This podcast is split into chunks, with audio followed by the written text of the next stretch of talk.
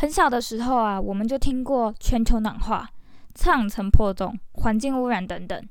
去年的美国加州大火、中国河南等地的水灾，因为这些极端气候变化导致的死亡损伤，让我们更加意识到迫切解决环境问题的重要性。我们今天呢，就来聊聊从心理学的角度出发，到底可以怎么帮助实现环境的永续发展。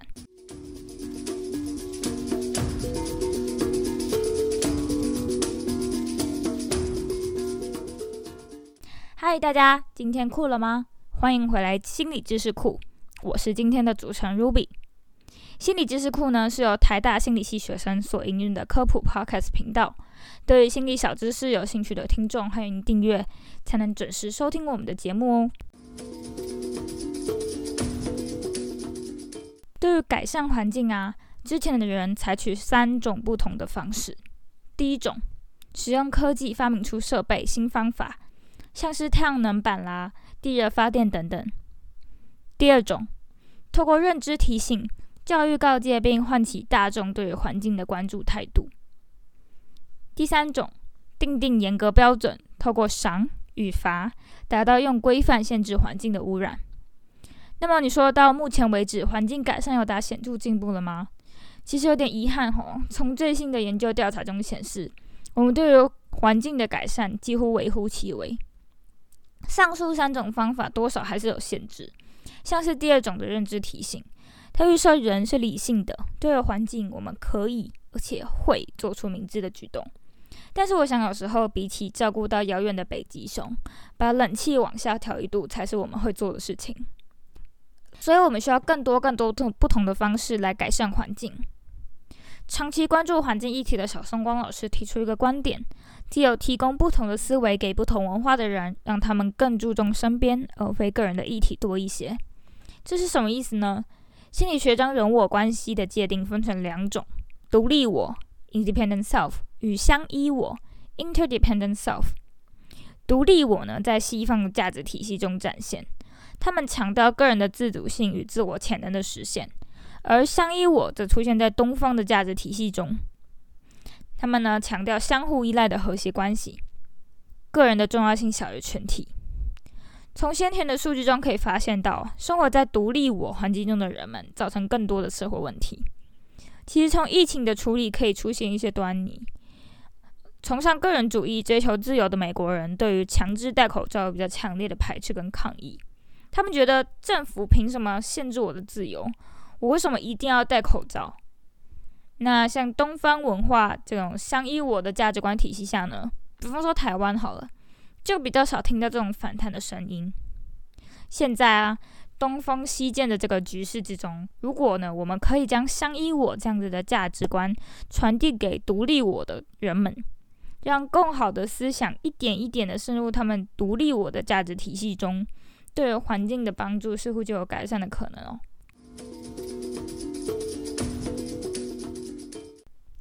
除此之外呢，心理学可以善用群体的力量改变个人的行动。从中效应指出，个体会受到多数人的影响，从而跟随大众改变自己的想法或是行为。这个方法的确有被用在真实世界中哦。一家名为欧电的软体服务公司，将住户今年的用电量与去年的用电量一起呈现。将今年的用电比去年的还低的时候，会给予住户一个微笑的贴纸。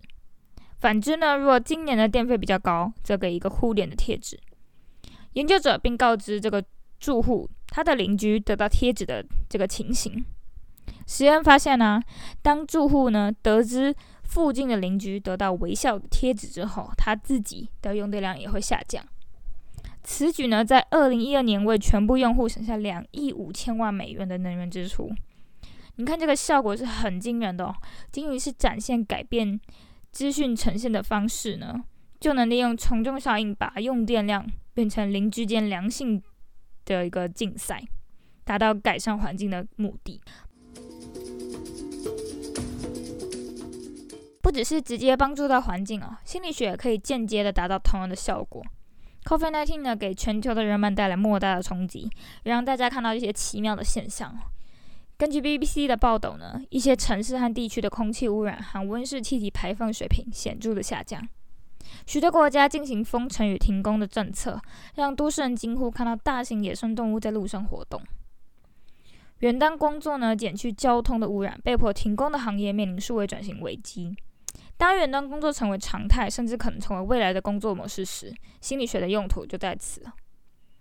举个例子，如何让你老板放心的让员工在家工作，而不是将员工绑在公司，成天盯着他们看有没有在做事呢？组织心理学的研究显示，领导者可以试着从向内心态转为向外心态来带领员工。什么是向内心态呢？向内心态是指自我中心的一种思考模式，认为自己比他人重要，总是在思考如何让自己有更多被看见的机会。而向外心态呢，则认为他人与自己同样重要。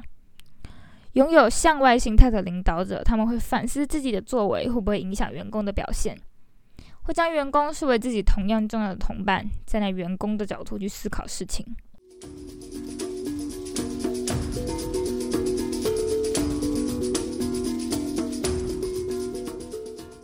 听了那么多，我们来小小总结一下：从教育改变认知，透过赏与罚的机制之外，心理学可以利用价值观传递，善用从众的力量，也可以间接的透过组织间的信任来改变环境现况。